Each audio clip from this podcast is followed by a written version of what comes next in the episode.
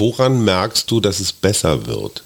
Bei mir ist es nicht so ein Klick, sondern es wird so ganz langsam besser. Wo ist das erste so, Zeichen, das erste, Das erste- Maiglöckchen? Das erste Maiglöckchen ist so, dass ich wieder das Gefühl habe, ich sehe Farben. Ach, ich sehe ja nicht schwarz-weiß in der Depression, Ja, ja. aber dass ich so denke, so wow, eure Vorhänge, in diesem gelb, orange, rot, wow, das ist für mich so eine Farbtherapie und ich nehme das wieder wahr. Oder ich habe wieder eine ganz andere Körperhaltung.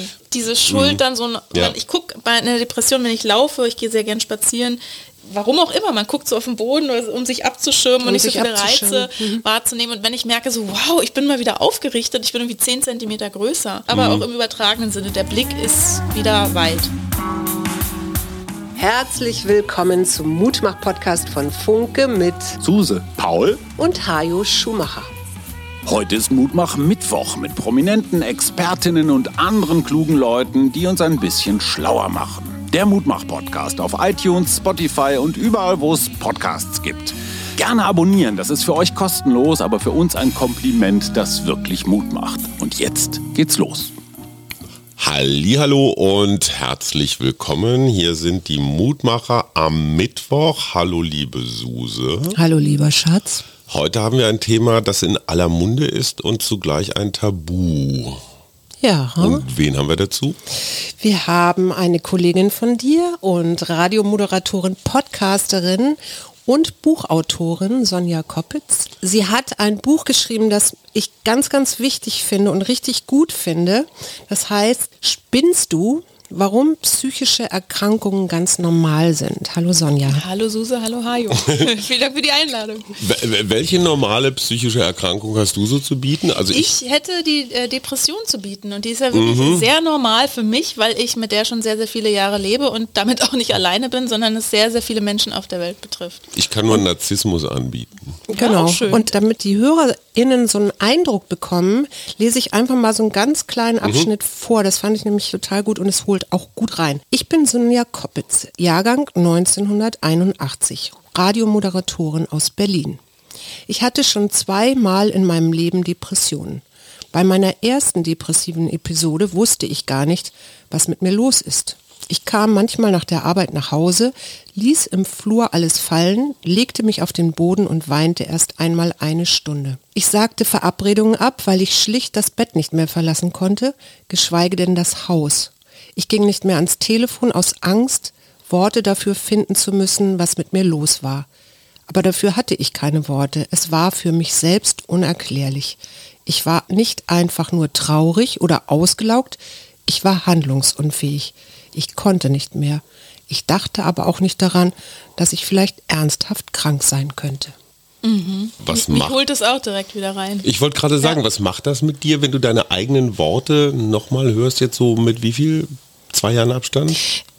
Also da, da hatte ich zwei Episoden, jetzt inzwischen sind es vier oder fünf. Das ist ja schon ein bisschen her, so ein Buch dauert ja eine Zeit, ne, bis es fertig ist.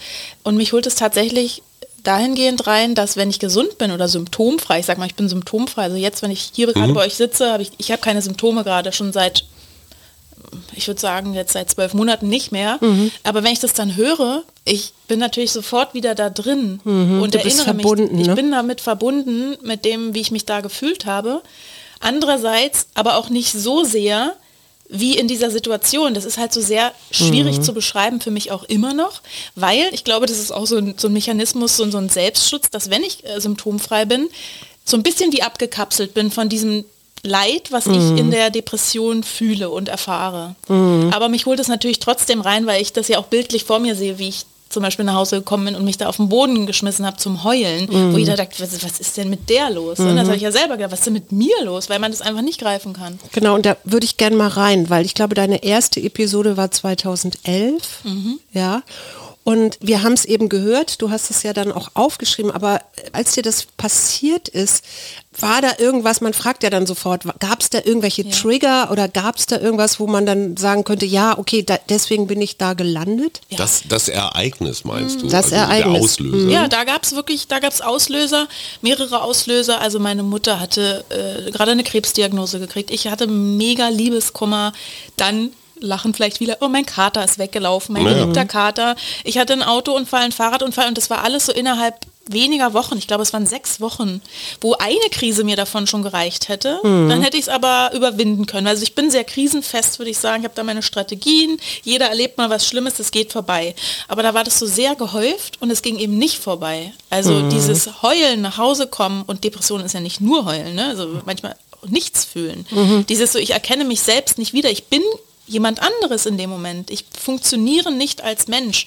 Das war so, wo ich gedacht habe, okay, diese ganzen Auslöser, ich verstehe es irgendwie, ich kann es aber trotzdem nicht greifen, was gerade mit mir passiert. Um das mal ein bisschen einzugrenzen, weil du hattest ja dann die Diagnose mittelschwere Depression irgendwann. Und wenn man da guckt, und es gibt ja immer dieses, diese Diagnoseinstrumente, wonach dann ein Psychiater oder Arzt eben auch schaut, äh, was, was du da gerade hast, dann sagt man so bei der mittelschweren Depression, da gibt es so verschiedene Hauptsymptome. Dazu gehört eben diese gedrückte depressive Stimmung oder Interessenverlust oder eben auch Freudlosigkeit, Lustlosigkeit, Antriebsmangel, solche Ja. Sachen. Und dann äh, gucken die immer noch nach Nebensymptomen Mhm. und wie viele Nebensymptome es gibt. Und demnach äh, wird das dann in leichte, mittelschwere und schwere Depression Mhm. Ja. gepackt. Was aber auch eine Krux ist, habe ich Ja. auch gedacht. Ich hatte auch dann mal eine schwere Depression, die sich aber nicht so schwer angefühlt hat wie die mittelschwere. Mhm. Weil es kommt auch darauf an, wie viele Hauptsymptome hast du, wie viele Nebensymptome. Aber wenn ich irgendwie zwölf Nebensymptome habe und nur ein Hauptsymptom, dann ist es nicht so schwer, aber ich fühle mich trotzdem wahnsinnig Genau. schwer. Ich bin ja der Laie. Erste Frage, lässt sich das so evidenzbasiert mit Hilfe von, weißt du, ich nehme dir Blut ab Mhm. und guck, sind da irgendwelche Marker drin? Gibt es sowas? Also ihr habt halt Listen von Symptomen, aber das ist ja sehr Ja, das ist so wischi. schwierig. Das ist wischiwaschi. Es ist wirklich wischiwaschi. Bei psychischer Erkrankung durch die Bank weg gibt es keine Biomarker. Also Mhm. was du sagst, ich kann jetzt nicht im CT im Schädel sehen, ah, Depression, ah, die hat aber Schizophrenie. Oder so. Fieber Oder oder Fieber, also die Pocken. Mhm. Körpertemperatur, gar nichts. Äh, Was man messen, sehen oder sonst wie äh, im Labor herausfinden könnte. Das ist halt, die Psychiatrie ist eine sprechende Medizin. Also es geht so, ich gehe zum Psychiater und erkläre, wie es mir geht. Mhm. Aber ich setze mich ja nicht hin und sage, Herr Doktor, ich habe folgende Symptome, sondern ne, Völlig klar. ich muss irgendwie ja versuchen, auch euch zu erklären, was ist die Depression, wie fühlt sich das an. Dann probier es dem Arzt zu erklären und der hat dann eine Liste. Und macht die WHO Haken. sagt, im Ja. ICD-10 steht, ah ja, Haken, Hauptsymptom, Hauptsymptom. Dann wartet der, dass ich dann noch ein paar Nebensymptome sage, um dann zu sagen, ich habe eine mittelschwere Depression. So funktioniert Noch eine letzte Laienfrage, dann darfst du wieder Spezialistin werden. Könnte ich eine Depression simulieren? Also wenn ich diese 10, 20 Nebensymptome kenne, könnte ich ja dem Arzt sagen, ich habe das, das, das, dann kreuzt er das an und sagt, ach guck mal. Das ist eine krasse Frage. Darüber habe ich mir noch nie Gedanken gemacht. Natürlich könnte man, wenn du ein guter Schauspieler bist, das nachspielen. Aber warum sollte man das wollen? Zum Und- Beispiel ganz praktisch äh, für eine Frühverrentung. Ach so, okay. Also wenn Aber ich glaube, dass man das einfach nicht so glaubhaft machen kann, weil ich sage immer, du bist im, im Denken, Fühlen und Handeln bist du nicht fähig. Also da, du bist da eingeschränkt. Und das sind diese drei Ebenen. Also du kannst ja was beschreiben, aber wenn ich da beim Arzt sitze in so einem, ich nenne es jetzt Diagnosegespräch, da rede ich, kann ich ja auch gar nicht so reden wie mit euch. Wenn ich in einer Depression bin, mir bricht die Stimme weg, mir fehlen die Worte, ich kann mich nicht konzentrieren. Ich weiß nicht, ob man das Ja. glaubhaft interessiert mich einfach nur so laienhaft. Ich, ich würde das auch eher schwierig finden, weil ich kenne ja depressive Menschen, also auch durch mein Studium oder weil ich manchmal ja auch Klienten, Klientinnen habe, die kommen und auch diese Diagnose Depression zum Beispiel haben. Und was ich immer wieder beobachte, wenn jemand wirklich mittendrin ist, dann sieht man das schon am, am Gesichtsausdruck, weil das so, ein, so ein Erstarren ist. Also das ist so ein inklusive vielleicht auch sehr tränenreich, also viel, viel Weinen und solche Sachen. Oder Also auch gar keine, also meine Frau hat auch damals zu mir gesagt, sie sieht es schon an meinem Blick, Mhm. wo man dann ja wieder sagen könnte, da kann man es doch messen, aber es ist natürlich, wenn man sich sehr gut kennt, ne, das ist kein Augen Nee, genau. Glanz Und auch mehr, nicht also mehr nichts, gucken. Ne, du, als würdest du in ein Loch gucken. Ne? Da ist nichts mehr dahinter. Und das ist in der Tat auch etwas, was ich ja selber kenne, weil mein Vater auch Depressionen Mhm. hatte, dass wenn der so in seiner depressiven Phase war, weil der war bipolar, also Mhm. der hatte auch so manische Phasen, dann kam man an den überhaupt nicht ran. Ja. Mhm. Dann war das wie, als ob so eine Mauer drumherum ist.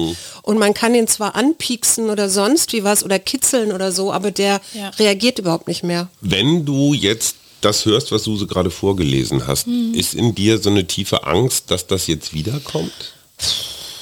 Ja, jein. Ich weiß, dass es wiederkommen kann, weil es ist ja schon ein paar Mal wiedergekommen. Ich hoffe immer, dass ich es äh, früher erkenne mhm. oder dass ich mittlerweile jetzt schon so gut im Training bin. Also ich sage auch mal, äh, jeder, der eine psychische Erkrankung hat, ist ja der Experte seiner eigenen Erkrankung, mhm. auch in den Strat Selbsthilfestrategien. Ja dass ich denke, ich bin vielleicht so gut trainiert, jetzt passiert es mir nicht mehr oder nicht mehr so schnell und nicht mehr so schlimm.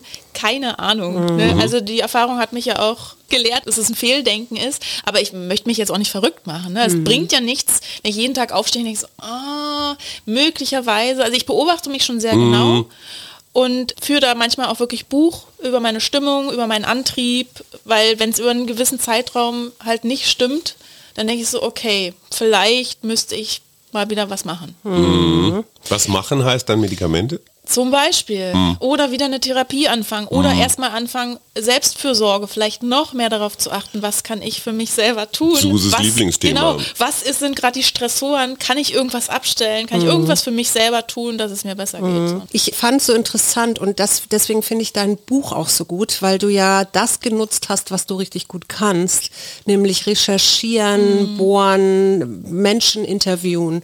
Und das tust du ja auch in diesem Buch. Also du, du gehst ja von bis bist von deinen vier Wochen in der Psychiatrie bis wo ich nur als Reporterin war. Weil, wo du Gott nur sei Dank genau. nie als Patientin. Mhm. genau. Aber würde ich auch jederzeit, ich weiß, da ist ein Ort, da könnte ich hin. Man mhm. muss natürlich einen Platz kriegen, aber Genau, mhm. plus deine Interviews und auch zu gucken, was gibt es für Therapieformen.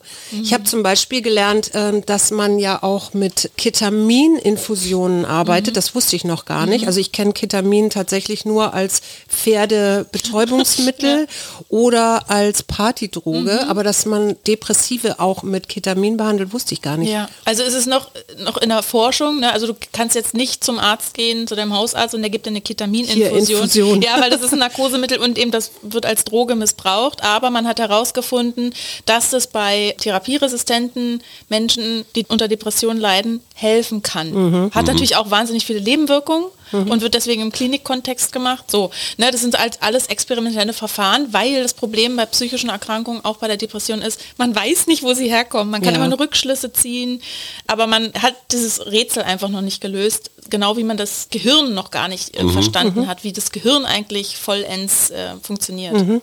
Genau, und jetzt bist du ja die erste Episode, das hast du ja eben gerade erzählt, da gab es eben auch im Außen verschiedene möglicherweise mhm. Auslöser. Aber in die zweite Depression oder Episode bist du ja so reingeschlittert und da hast du das gemacht, was man ja auch mal sagt oder Depressiven auch rät, so von wegen Sport, ja. Laufen und du, du machst sogar Triathlon und solche Sachen. Mhm. Boah. Wie war das? Einen habe ich gemacht. ich habe keine Angst. Wie war das dann? Also da kommt so eine zweite Episode und was passiert dann bei dir? Wusstest du sofort, oh, jetzt bist du wieder drin? Nee, gar nicht. Hm. Weil äh, ich habe gedacht, bin ich eigentlich blöd so im Nachhinein? Wieso habe ich es denn nicht gemerkt? Da bin ich so langsam reingerutscht und da waren aber auch die Symptome so ganz andere. Da war es mhm. viel mehr körperlich. Eben habe ich mhm. zu der Zeit habe ich sehr viel Sport gemacht und habe beim Sport habe ich das so gemerkt, so eine schwere, ich weiß nicht, vielleicht kennst du das auch, dass du manchmal hast du einfach schwere Beine. Ja, ja. aber, aber dann und, auch nur einen Tag. Ja, und da war es dann länger und ich hatte mhm. mal das. Gefühl, wie wenn so Fußballer, die so trainieren, so mit Gewichten hinten dran über den Rasen mhm. rennen müssen. So mhm. kam ich mir vor beim Joggen. Mhm. Also wo ich dir sagte, wer hält mich dann zurück oder dass der Arm so auf dem Tisch das alles so bleiern war, ich mich gar nicht mehr so wirklich nicht mehr bewegen konnte. Und aus der vorherigen Episode hatte ich diesen diesen Antriebsmangel, das war mehr innerlich, ne, dass ich, ich konnte nicht, weil es irgendwie innerlich nicht ging. Und so war es jetzt wirklich körperlich, als wäre ich in so einem Korsett.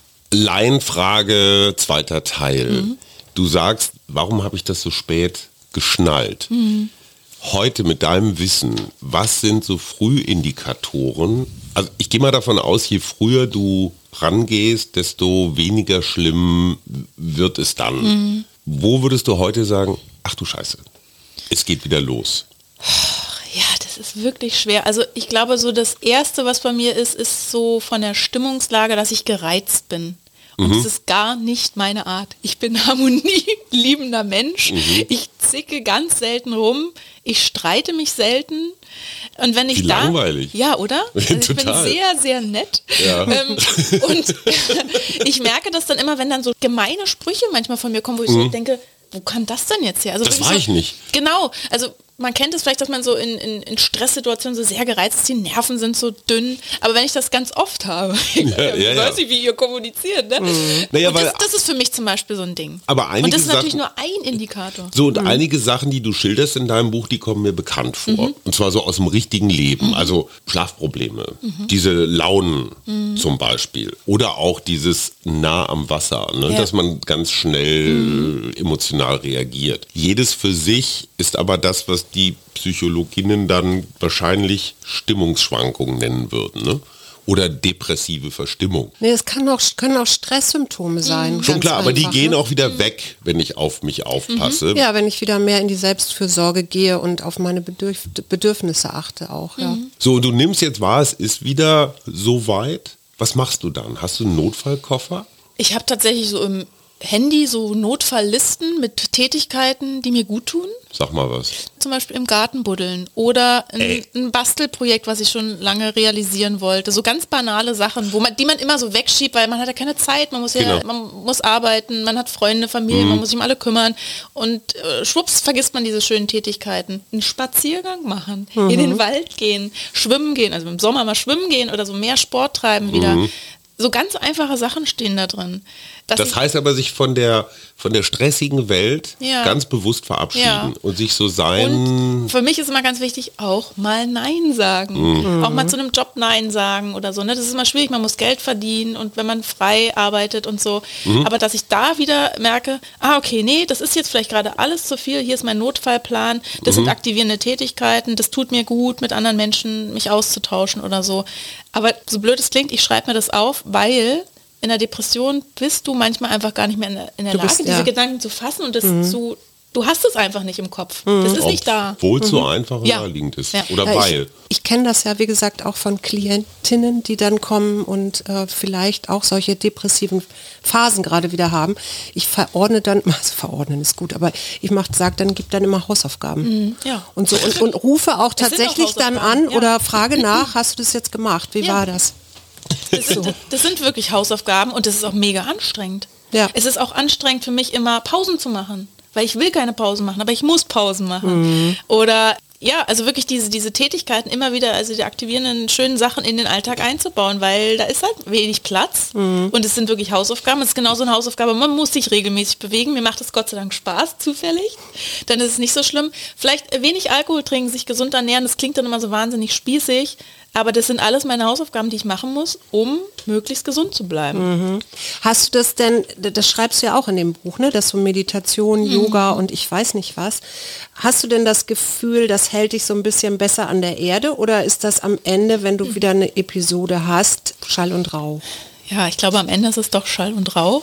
Aber ich habe wenigstens das Gefühl der Selbstwirksamkeit, dass ich zwischendurch was machen kann und das auch mache. Und es sind ja auch Sachen, die mir Spaß machen, deswegen. Aber am Ende fühle ich mich dann doch natürlich ausgeliefert, wenn es dann wieder soweit ist und ich mitten in einer Episode stecke und denke so, wozu mache ich das alles? Jetzt sagt man ja, es gibt verschiedene Faktoren und in der Psychologie ist dann immer auch ein Teil der Genetik. Also da die Frage erstmal, hast du das in deiner Familie auch? Weil also ich, ich kann auf so eine depressive Familie zurückblicken. Mhm, Das ist ja auch immer das Erste, was gefragt wird. Bei mir ist es nicht, dass ich es weiß. Es kann natürlich sein. Also ich weiß, meine Mutter, da war ich noch sehr, sehr klein, die war in Therapie, aber ich weiß gar nicht warum. So richtig. Und ob, das, ob sie eine Diagnose hatte, weiß ich auch nicht. Aber sie hatte sehr viel aufzuarbeiten aus ihrer Familie und aus ihrer Kindheit. Und da denke ich so, okay, ich weiß auch, wie solche Sachen auf die Gene wirken, epigenetische Wechselwirkungen. Steht auch alles gut in deinem Buch beschrieben? Ja, habe ich alles versucht irgendwie, ne? Das waren ja die Fragen, die ich mir gestellt habe. Und dann habe ich versucht, das irgendwie rauszufinden, was steckt dann dahinter. Ich will es ja kapieren. Ne? Ja, aber ich weiß es nicht, aber kann natürlich sein, dass ich da auch vorbelastet bin, klar. Weil ansonsten, äh, so würde ich mich als sehr, sehr resilienten Menschen eigentlich bezeichnen. Ich habe sehr viele Ressourcen. Ja. Aber das finde ich wahnsinnig herausfordernd, wenn du dieses Selbstbild hast. Mhm. Eigentlich bin ich doch ganz schön stabil. Und dann hast du diesen Moment, wo du dir deine Schwäche Mhm. eingestehen musst. Deine Hypersensibilität oder deine Antriebslosigkeit. Selbstvorwürfe. Ist das ein Thema? So von wegen, ey, die Menschen in der Ukraine, die haben Probleme. Mhm. Oder im Iran. Und du hier auf dem Luxusdampfer äh, kriegst jetzt nicht mal einen Telefonhörer hoch. Ja, Also weil einem die Depression das auch einredet oder mir auch einredet, sag mal, du bist ja überhaupt, also bist du echt ein Waschlappen. Genau. Aber es ist eben keine Waschlappenkrankheit, weil es ist eine Krankheit und es ist nichts Eingebildetes. Aber natürlich denke ich auch so, warum habe ich eigentlich so einen Weltschmerz? Mir geht's ja gut. Ne? Ich, ich lebe in der ersten Welt, das sind erste Weltprobleme. Denke ich dann in der Depression? Stimmt nicht. Ne? Weil in dem Moment geht's mir ja so schlecht, warum auch immer, das ist ja real. Und da ist es dann natürlich, dass ich frage, okay, was kann ich denn jetzt aber machen? Oder warum kriegen dann Menschen, die im Krieg leben, keine Depression, das sind auch welche, die Depression kriegen. Den einen erwischt es, den anderen nicht. Ich glaube, das ist eine Strategie des Körpers, der mit einer Überbelastung, wie auch immer die geartet sein mag, umgeht. Aber, aber das klingt jetzt so sehr vernünftig. Ja. So, du hast deinen Frieden damit gemacht und kannst das alles auf der intellektuellen Ja, was Spur- soll ich machen, ne? Nee, aber, Ja, aber ja. sagt dir deine Emotion so, du bist schwach. Also das ist ja für mich so eine zweite Ebene. Du, Mhm. du hast nicht nur eine De- Depression, sondern du verurteilst dich auch noch selber dafür, dass du die Mhm. Naja, Depression natürlich, hast. ich bin auch schwach, aber ich bin auch stark. Und Mhm. das, das gehört für mich auch zusammen. Ich bin auch gerne schwach oder ich erlaube mir das schwach zu sein, weil das was ganz Menschliches ist. Ja, Keiner ist immer nur stark. Und ich weiß auch, dass diese Tiefen, die ich habe, aber genauso gut auf der anderen Seite eine Höhe haben wieder. Und im besten Fall bin ich irgendwo in der Mitte eingepegelt Ja. und äh, denke so, wow, Happy Camper. Eingepegelt, da, da denke ich natürlich sofort an Medikamente, wo viele Leute ja so zurückschrecken und sagen, um Gottes Willen. Ja. Aber das ist, wie, wie, hast du das erlebt? Du, bist du ein, eine Befürworterin oder bist du eher auch so skeptisch? Nee, ich- Homöopathisch. Ich sage immer, ich habe damit gute Erfahrungen gemacht. Ich würde es auch jedem empfehlen, das auszuprobieren. Ähm, dann sagen viele, ah, das ist aber Chemie. Und da greife ich in den Körper ein und mein Gehirn und dann sage ich ja, dein Gehirn funktioniert auch mit Chemie. Und das Chemie ist was Natürliches. Ein Stück Käse ist auch Es Chemie. ist immer Chemie. Also ähm, und äh, wenn es hilft, also was hilft, hilft, ne? Das ist Ja. dann auch gut. Und ich weiß ganz genau, dass Psychopharmaka nicht bei, bei allen Menschen helfen, dass die wahnsinnig viele Nebenwirkungen haben können. Gerade Antidepressiva, bei manchen haben die nicht mehr als einen Placebo-Effekt. Aber auch wenn es nur ein Placebo-Effekt ist, egal. Ne? Deswegen sage ich mal, probiert's aus. Schlimmer kann es ja nicht werden. Also was soll man tun? Ne? Das sind nun mal die einzigen Medikamente, die auf dem Markt sind. Ausprobieren. So, ich bin ja Ausprobieren. keine Ärztin. Ne? Ich sage immer nur, ich habe gute Erfahrungen gemacht. Ich habe kaum Nebenwirkungen und mir hat es geholfen. Stigma Tabu. Ich glaube, Kurt Krömer war der Letzte, der mit so einem Riesenbestseller zu seinen Depressionen abgeräumt hat. Hätte man auch nicht gedacht. Ne? Man dachte immer, auch so ein Spandauer, der in sich ruht, ne? der kann doch keine Depression kriegen. Ich sage immer, jeder kann eine Depression. Absolut. Jeder, der eine Psyche hat. Und So, und auf der einen Seite hat man das Gefühl, die Depressionen oder überhaupt psychische Erkrankungen sind in den letzten Jahren enttabuisiert worden. Ist das so? Also ich meine, ich habe so das Gefühl, man redet sehr viel mittlerweile über Depressionen und Mhm. auch andere psychische Erkrankungen, aber ich bin natürlich auch in so einer Bubble. Ne? Ich äh, spreche ganz viel darüber mit anderen, die die gleiche Erfahrung gemacht haben oder die sich mit dem Thema beruflich beschäftigen, wie auch immer. Und ja, die Leute wissen schon mehr. Ich mache immer noch die Erfahrung, dass die Leute einfach nicht wissen, was eine Depression ist. Also ich ernte immer noch Sprüche, dieses so, ja, nur reiß dich mal zusammen. Stell dich nicht so an. Stell dich nicht so an, deswegen heißt mein Buch ja auch Spinnst du? Fragezeichen. Natürlich spinne ich nicht. Das Nee. ist real. Und wenn jetzt Kathi Hummels sagt, Sonne hilft, dann denke ich so, ja, am Arsch. Also wenn ich depressiv bin, äh, da, da kriege ich nicht mal mit, dass draußen die Sonne scheint, weil ich die Bettdecke über dem Kopf habe. Also Gab es so Erlebnisse aus deinem Umfeld, Job, Freunde oder so, die sich dann vielleicht auch zurückgezogen haben? Also ich kenne es, habe da neulich mit jemandem drüber geredet, auch ne- mit einem Psychologen, der sagte, Krebs zum Beispiel hätte eine ganz komische Nebenwirkung, dass sich nämlich Menschen von dir, nicht alle, aber manche Ja. einfach fernhalten oder Ja. zurückziehen, weil Aus sie irgendwie, Angst. ja, ob das nun, an, also als ob das so eine toxische Umgebung sei, die Ja, oder mit dem Tod Ja. konfrontiert werden. wie auch ne? immer. Aber hast du das erlebt, dass sich Menschen zurückgezogen haben? Ja, also so richtig zurückgezogen, in meinem Freundeskreis zum Beispiel nicht, weil ich habe einen sehr, sehr schönen Freundeskreis, da haben auch viele Depressionen, aber wir sprechen da ganz offen drüber und da fühle ich mich auch wirklich aufgefangen, aufgehoben. Da kann ich, also auch wenn es mir schlecht geht, so sein, wie ich bin, da kann ich auch mal, wenn wir am Wochenende wegfahren aufs Land, da kann ich auch mal sitzen und rumheulen und keinen wundert's. Also, und die Nö. Kinder fragen warum weint Sonja? Ja, Sonja ist traurig. Und das, ja, das ist voll okay. So, also da hat sich keiner zurückgezogen, aber ich merke halt so im Gespräch oft mit Leuten, dass die Angst haben. Auch ich sehe die Fragezeichen auf der Stirn, aber die Fragen kommen nicht raus, weil manche Menschen, glaube ich, denken, sie müssen jemanden mit Ha- Samthandschuhen anfassen oder ich fange gleich an zu heulen. Und dabei ist es ja so, ich ich rede ja gerne darüber, ich erkläre das ja gerne, weil das ist das Wichtigste oder das Einzige, was ich machen kann, Mhm. irgendwie das zu erklären, um halt so ein Bindeglied zu sein zwischen Betroffenen und Nicht-Betroffenen, dass ich sage, ich, ich kenne ja beide Seiten äh, und ich will das irgendwie erklären. Aber das wäre für mich eigentlich ein Fortsetzungsbuch, nämlich Umgang mit Depressiven. Also ein Handbuch für Mhm. Ja. Angehörige. Bisschen, Partner, bisschen ist ja drin. Ja. Ja, ja, aber, aber wirklich so um dieses, es ist ja auch tabu, ne? So, Mhm. Ja. oh, lieber Ja. Mhm. nicht drüber reden, vielleicht tut's ihr weh. Gut, nur so ein Hinweis Genau, zum da, nächsten Bestseller. da wäre ja natürlich die Frage, was würdest du sagen, was ist gut, was ich tun kann als Angehöriger, wenn ich merke, da ist jemand nicht mehr zugänglich und sehr traurig. Ja, und das ist wirklich so schwer. Das ist, also das finde ich auch total gut, dass du das fragst, weil diese Angehörigenrolle ist so wichtig und eigentlich können Angehörige nicht mehr tun als da sein. Angehörige können, also meine Frau konnte mich nicht therapieren, das ist nicht ihre Aufgabe. Angehörige können nur aufpassen, dass sie nicht selber krank werden durch den ganzen Stress und Kummer, den sie erleben in dieser Hilflosigkeit eigentlich. Ne? Und mir hat es einfach geholfen, dass meine Frau da war und ihren Alltag auch, soweit es ging, weitergelebt hat und nicht so noch so ein Gefühl von Normalität hatte und dachte, ah, die geht morgens zur Arbeit, interessant, die putzt sich die Zähne, alles kann ich gar nicht machen, das ist ja ein Ding. Ne, aber das Leben geht weiter und das sieht man so dann an. Und das ist wichtig irgendwie bei den Angehörigen, dass die auf sich selber aufpassen, ich sage dann immer dieses Beispiel, du sitzt im Flugzeug, natürlich musst du zuerst dir die Sauerstoffmaske aufziehen und dann deinem Nebenmann oder Ja. der Nebenfrau. Sonst geht das nicht. Ne? Und deswegen Angehörige können nur beobachten und sagen, du, ich habe vielleicht eine Veränderung an dir bemerkt, du bist so gereizt in letzter Zeit, was ist denn los? Also dieses aktive Ansprechen, Hilfe anbieten. Äh, aber das ist wahnsinnig schwer. Also darüber reden, ne? so blöd es klingt. Darüber Reden. Belastet das eine Beziehung? Na voll. Also meine Obwohl Beziehung ich weiß, dass das so Ja. mit dir ist, ist es trotzdem Ja. Stress. Ja, also meine Beziehung hat es zum Beispiel zu meiner Frau nicht überlebt. Also weil, ich will jetzt nicht sagen, das war jetzt der Trennungsgrund, aber es war mit ein Grund, ein Auslöser, weil das einfach schwer auszuhalten ist. Ich wollte da auch nicht mit mir zusammen sein. Und auch dieses, ich kann ja nicht zurücklieben. Ich fühle ja nichts. Ne? Ja. Und ich konnte auch Umarmung nicht zurückgeben. weil Die Arme hängen so runter und ich denke so, ich müsste sie jetzt zurück und es geht nicht. Und natürlich belastet es eine Beziehung und dann habe ich natürlich, mache ich mir dann auch wieder selbst vor. Klar. Diese, diese Krankheit, ich will sie ja nicht haben und dann macht die alles kaputt.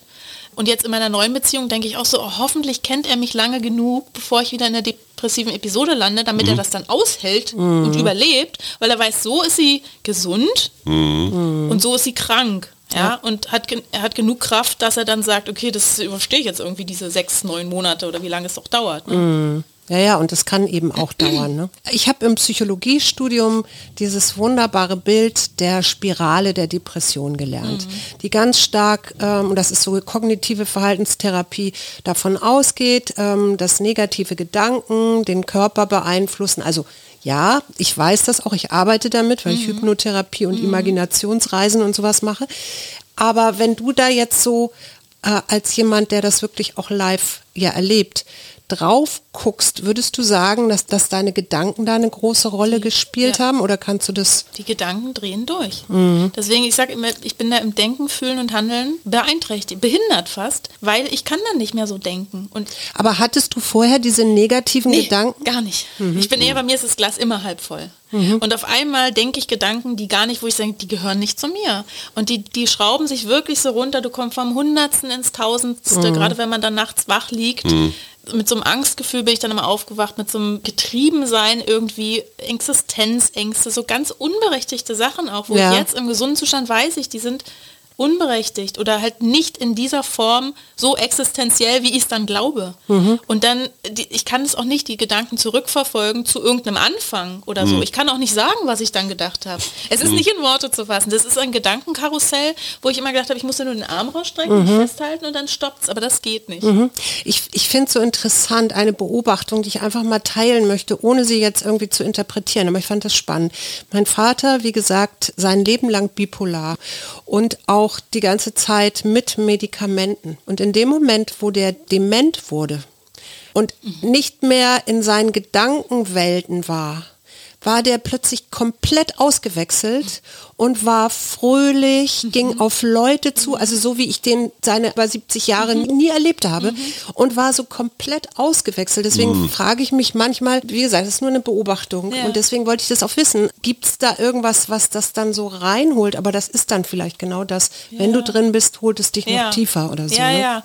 Und dass ich meditiere ja auch. Und da geht es ja darum, oh, Gedanken kommen und gehen. Ne? Da ist Genau. ein Gedanke, ich gucke ihn kurz an, ich lass ihn ziehen. Wie das funktioniert einfach nicht in der Depression. Ja. Ich habe da keine Kontrolle drüber. Das spult sie nach unten wie so Mhm. ein Wassersog. Und da kann ich jetzt noch kognitiv euch das genau erklären, wie ich sonst und so. Nee, es funktioniert nicht. Mhm. Punkt. Angeblich ungefähr ein Viertel aller Deutschen wird im Laufe seines Mhm. Lebens mal irgendwann mit so einer Depression konfrontiert, also Mhm. bekommt eine. Ist das mehr geworden in unserer schnelllebigen Wohlstandsgesellschaft? Oder wird einfach genauer hingeguckt, dass das, was früher, wie hießen das früher immer? Mhm. Naja, Männer Migräne. waren alkoholabhängig zum Beispiel. Oder so, Oder ja. man hatte Rückenschmerzen. Das Okay. hat sich anders gezeigt, man hat es anders genannt. Ich war auch beim Robert-Koch-Institut, habe Interviews gemacht zur Prävalenz von psychischen Mhm. Erkrankungen, dass, man, dass ich auch gefragt habe, sag mal, mir kommt so vor, also bin ich hingegangen, sag mal, Herr Professor, Ja. mir kommt so vor. Naja, es ist einmal sind vielleicht dann auch die Ärzte, Ärztinnen besser geschult. Man ist Mhm. im Umfeld auch umsichtiger vielleicht. Man hat mehr ein Auge drauf. Sensi- sensibler, ne? sensibilisiert, genau, das Wort hat mir gefehlt. Und schon gibt es mehr Diagnosen. Aber dann denke ich auch so, okay, unsere Arbeitswelt verändert sich ja auch so rasend und Klar. die Evolution ist so lahm, dass es Ja. nicht zusammenpasst, wissen Völlig wir klar. alle. Ne? Also vor 100 Jahren hat man noch keine, ne, ein bisschen über 100 Jahren, keine Dampfmaschine und da ging es dann nicht so schnell. Und, und die erste Eisenbahn von Nürnberg nach Fürth fuhr mit einem Tempo von ungefähr 30 km/h. Das reicht doch Und die völlig aus. Mediziner konnten dir damals zweifelsfrei beweisen, dass du diese Geschwindigkeit nicht überleben würdest. Ja. Ja, heute fahren wir mit 300 und Ja. über, also Wär's ne, mit dem Rennrad schneller. Also, Ja, definitiv. Nee, und es ist so, okay, diese Arbeitswelt und beim Robert-Koch-Institut, da werde ich den Satz auch nicht vergessen, den im Inter Interview gesagt wurde, du kannst mit der Depression vielleicht noch Mehlsäcke schleppen, wenn du noch einen Antrieb hast, du kannst noch körperliche Arbeit vielleicht machen bis zu einem gewissen Punkt, aber du kannst nicht im Callcenter arbeiten.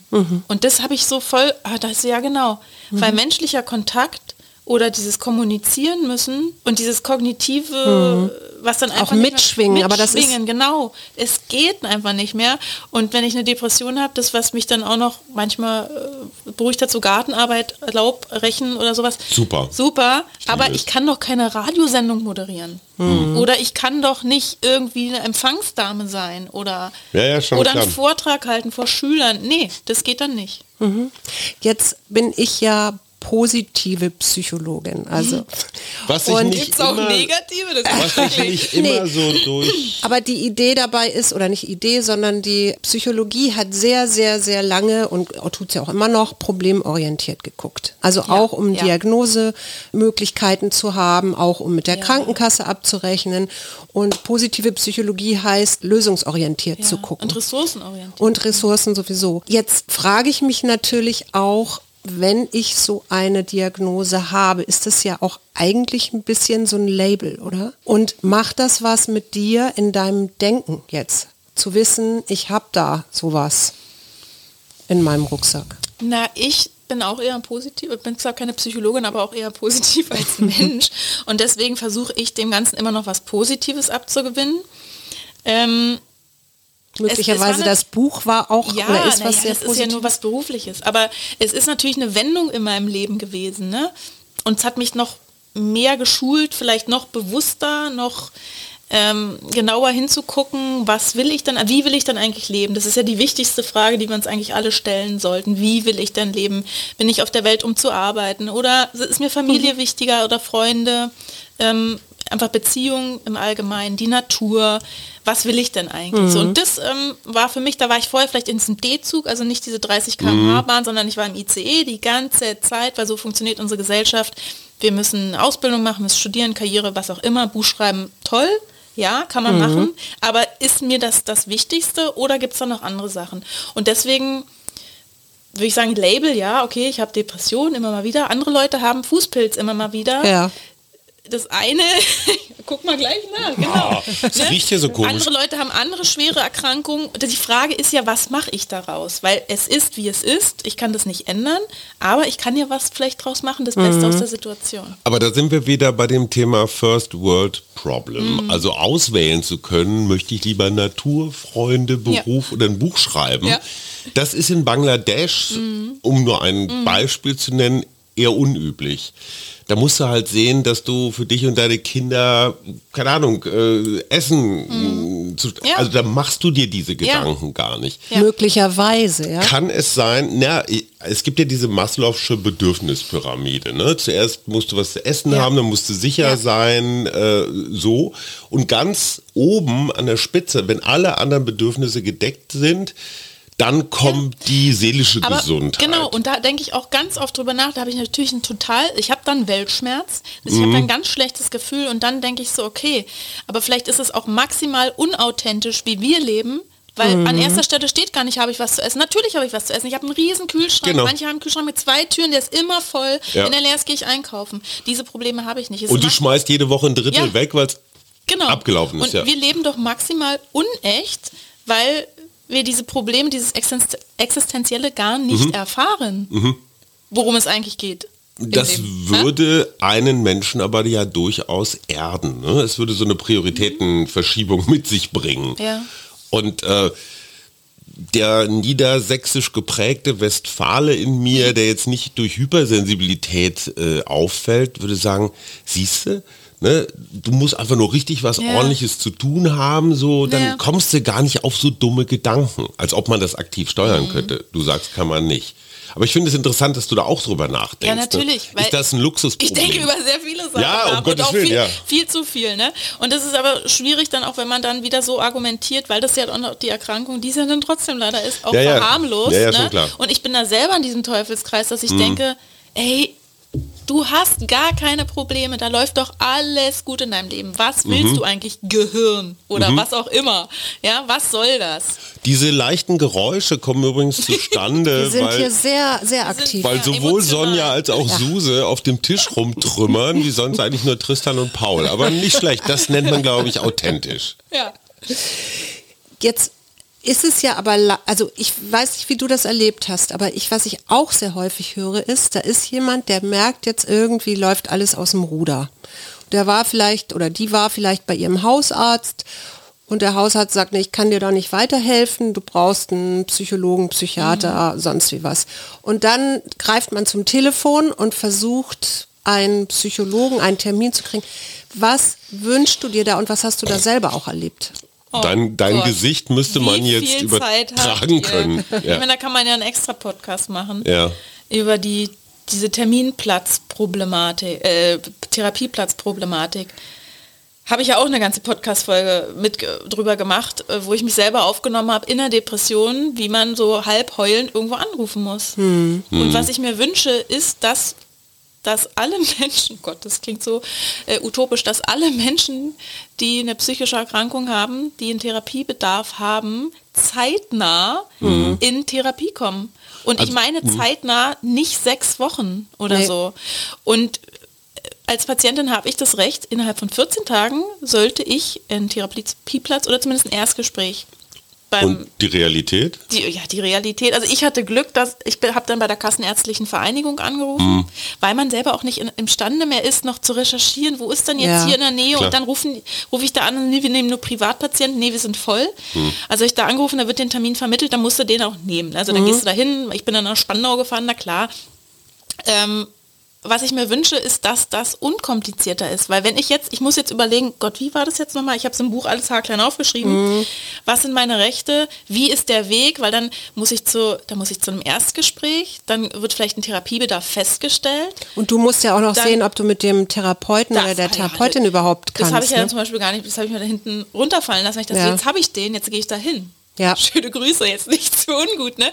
Aber ähm, das muss unkomplizierter sein, weil das verstehe ich als gesunder Mensch noch gar nicht. Diesen Weg, den man da gehen muss, der mega kompliziert ist. Und dann eben auch äh, eingeschränkt. Ne? Eingeschränkt man ist, äh, man funktioniert einfach gerade nicht. Deswegen sage ich, ey, wenn du da keine Kraft für hast, such dir Hilfe, vielleicht jemand im bekannten Freundes-Familienkreis, der wo anruft.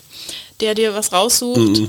Ähm, oder dann wirklich Kassenärztliche Vereinigung, die müssen dir zumindest für ein Erstgespräch einen Platz vermitteln. Kurze Laienfrage nochmal.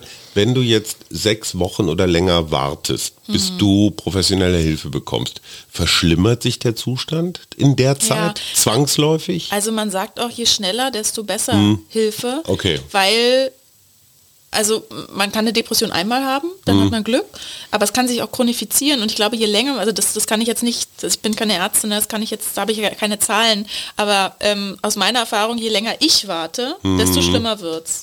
Das heißt also, durch diese Warterei entstehen eigentlich neue Kosten, Ah, ja, Kosten neues sowieso. Leid Na sowieso. klar, na klar. Das heißt aber, zeitnahes Reagieren würde in alle Richtungen günstiger sein. Total. Und wir, aber wir haben ja kein Gesundheitssystem, wir haben ein Krankenkassensystem, das Ja. ist Kranken, krank sein wird bezahlt.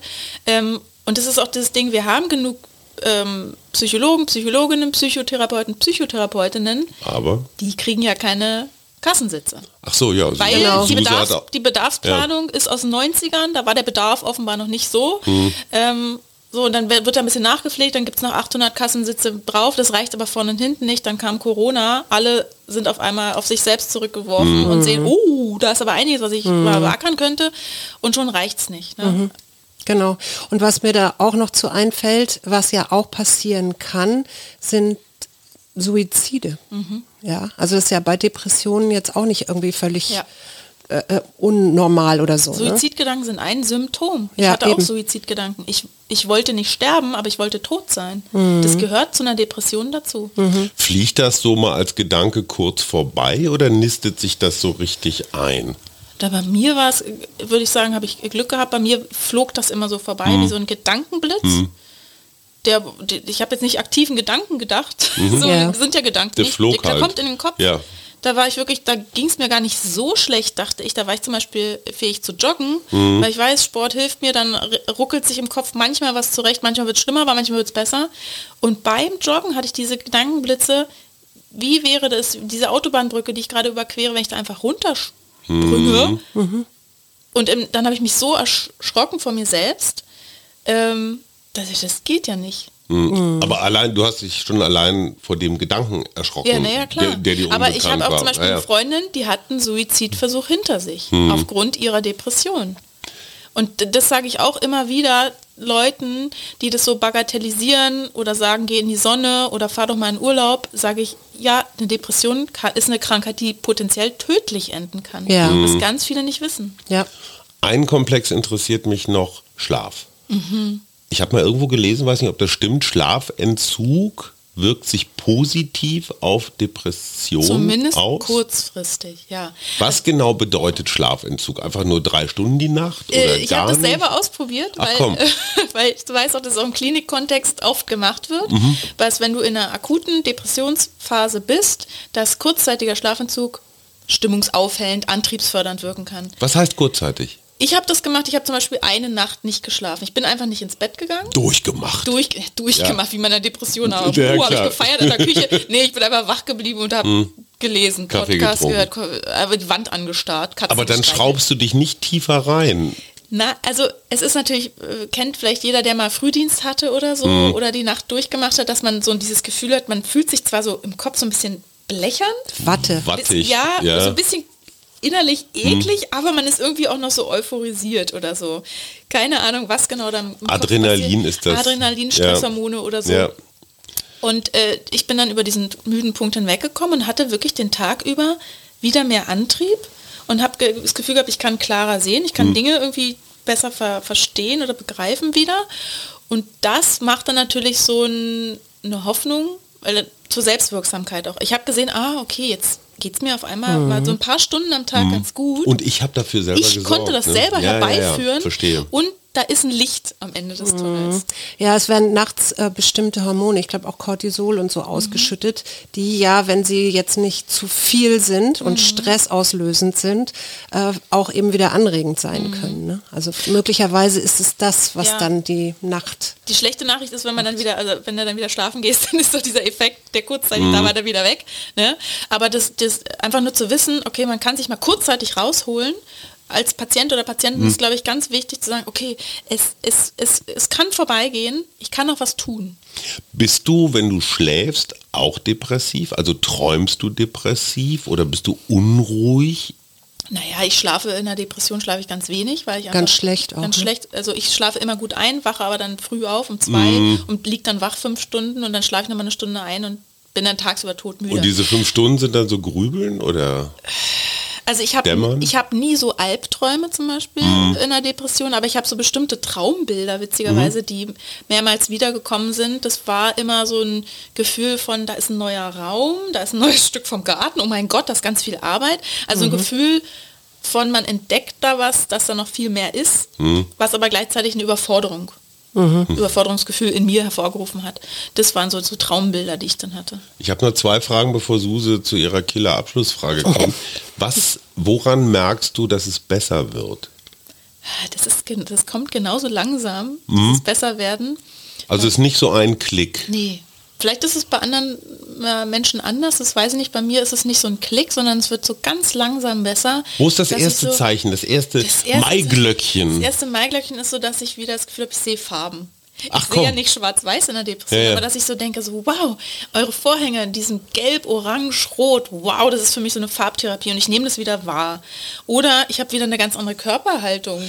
So Das Mhm. merkt nicht man. so diese Schultern, so, Ja. ich gucke bei einer Depression, wenn ich laufe, ich gehe sehr gern spazieren, so sehr auf dem Boden auch immer. Mhm. Und dann, warum auch immer, man guckt so auf den Boden, um sich abzuschirmen Um und nicht so viele Reize. Mhm. wahrzunehmen. Und wenn ich merke, so wow, ich bin mal wieder aufgerichtet, ich bin irgendwie 10 Zentimeter größer. Das sind so ganz Mhm. Und du guckst auch Sachen. viel weiter. Genau, ne? Du der hast Blick weitet ganz sich, also Blickfeld. wirklich ganz praktisch, aber Mhm. auch im übertragenen Sinne. Der Blick ist wieder weit. Man nimmt wieder andere Sachen. Weite, in die Weite kommen. Noch eine Frage, haben sich Kollegen, Freunde, Bekannte, Familie so vertraulich an dich gewendet? So, du Sonja, ich glaube, ich Ja. habe da auch was, ich traue mich aber nicht. Ja. Also bist du sowas auch wie eine geheime Beraterin manchmal? Dass Leute sich einfach, ja, Ja. wegen Stigma, wegen Tabu. Total. Und das, das ist auch das Schöne dann wiederum, ähm, dass es was Verbindendes haben kann, wenn man diese Erfahrung gemacht hat, weil dann Menschen zu mir kommen zumindest sagen, ah du, mir geht's da gerade nicht so gut. Mhm.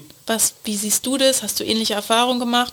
Und dann auf einmal kommt man ins Gespräch mit Menschen, Mhm. wo ich dachte, so, okay, wow, wusste ich jetzt gar nicht. Ah, dir geht's so krass.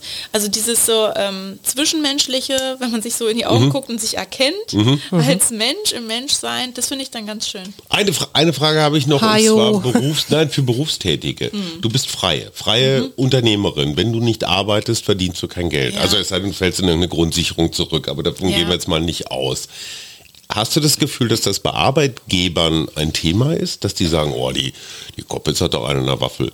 Also ich Ja. ähm, Also jetzt- spitze jetzt etwas zu, aber ich könnte mir so aus meiner Zeit 80er, 90er vorstellen, dass Personalverantwortliche so denken. Dass du eher ein Risiko bist als Mhm. Ja, Mitarbeiterin. das glaube ich auch immer noch. Also ich, ich war, war zu der Zeit, wo ich wirklich oft krank war, ähm, so halbfrei, also feste frei. Das ist ein ganz Mhm. Naja. schlimmes Thema beim, ähm, bei den Medien. ja. Genau, ähm, da war ich Gott sei Dank noch abgesichert, so Mhm. jetzt so mehr oder weniger auch noch ein bisschen.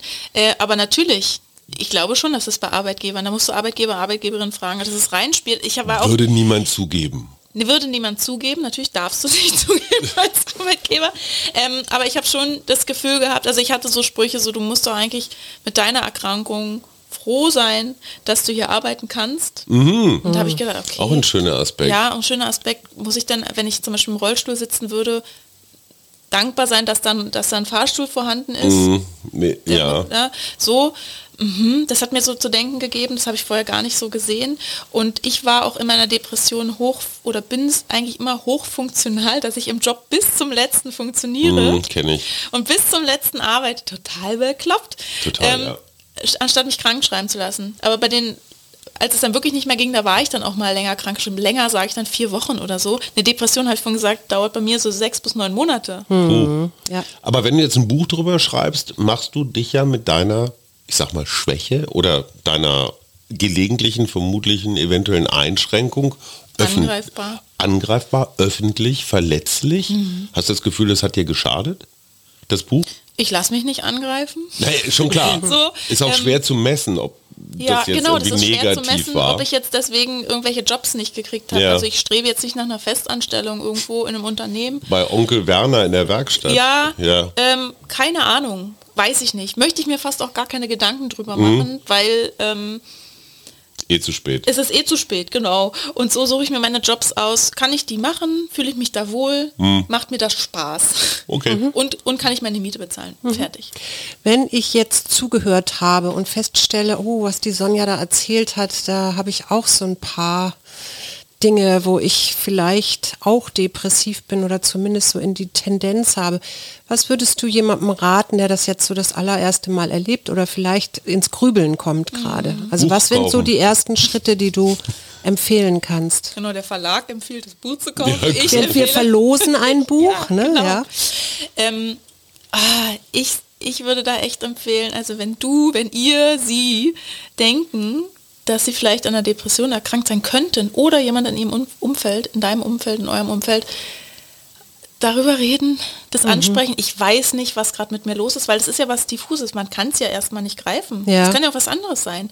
Aber wie fühle ich mich denn eigentlich? Wie geht es mir denn gerade, da mal so einzuchecken bei sich selber und zu sagen, ey, irgendwie, irgendwas stimmt nicht. Und das zu verbalisieren und jetzt im Freundeskreis, Familie, bekannt, wem auch immer, zu erzählen und zu sagen, ist dir irgendwas an mir aufgefallen oder so?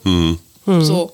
Schon ist man irgendwie im Kontakt und bleibt hoffentlich auch im Kontakt und kann sich dann quasi Hilfe holen oder sich unterstützen lassen, wenn was ist. Und dann ist der erste Weg wirklich zum Hausarzt. Ja, ja. Und hoffentlich mit Termin ganz schnell. Ja. Jetzt, äh, ich, ja, ich stelle meine Killerfrage immer gerne, wenn du jetzt auch nach diesem ganzen Buchrecherche und deinen ganzen Erlebnissen und Erfahrungen, würde ich jetzt gerne noch von dir wissen, was dir Mut macht. Habe ich ja schon äh, äh, befürchtet, dass die Frage kommt und bin so mit dem Fahrrad hergefahren und habe überlegt, was macht mir eigentlich Mut? Ich habe Gott sei Dank so ein, ich glaube, ich habe so ein Urvertrauen, Gott sei Dank mitgekriegt, dass ich, ich habe so Mut in mir. Keine Ahnung, wo die herkommt von meinen Eltern, aus dem Universum, außer ich weiß es nicht. Ähm, was macht mir sonst noch Mut sind? Einfach zwischenmenschliche Beziehungen, Erfahrungen, der Austausch mit anderen Menschen. Und es ist nicht die Arbeit und es ist nicht das Geld auf dem Konto. Ich freue mich, wenn im Garten die Blumen blühen, so ganz elementare Sachen. Das macht mir Mut, dass das Leben irgendwie weitergeht. Und das sind Herausforderungen. Die Krankheit ist eine Herausforderung, an der man hoffentlich nicht stirbt. Natürlich gibt es Krankheiten, an denen stirbt man. Und auch das gehört zum Leben dazu. Aber es geht, man muss weitermachen. Liebe Sonja Koppitz, die Depression, die alte Sau, die haben wir der. Jetzt sagst du, Nein, liebe nicht du. Sonja Koppitz, die Depressive.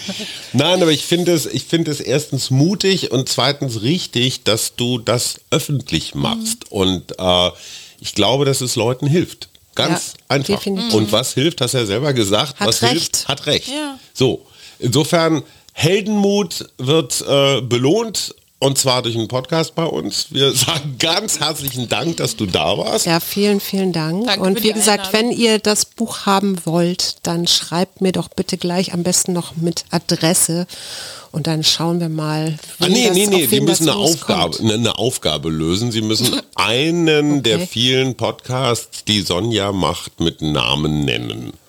Ja, Ist Auch echt schwer, we- ist schwierig, ganz schwierig. nachher schreibt jemand Apokalypse und Filterkaffee oder sowas. Ne? Gucken, was Mickey sagt. Tschüss. Das war der Mutmach-Podcast von Funke. Jeden Montag, Mittwoch, Freitag ganz frisch. Unterstützt uns bei steady.fm, folgt uns auf Instagram oder hinterlasst gerne eine nette Bewertung. Wir hören uns.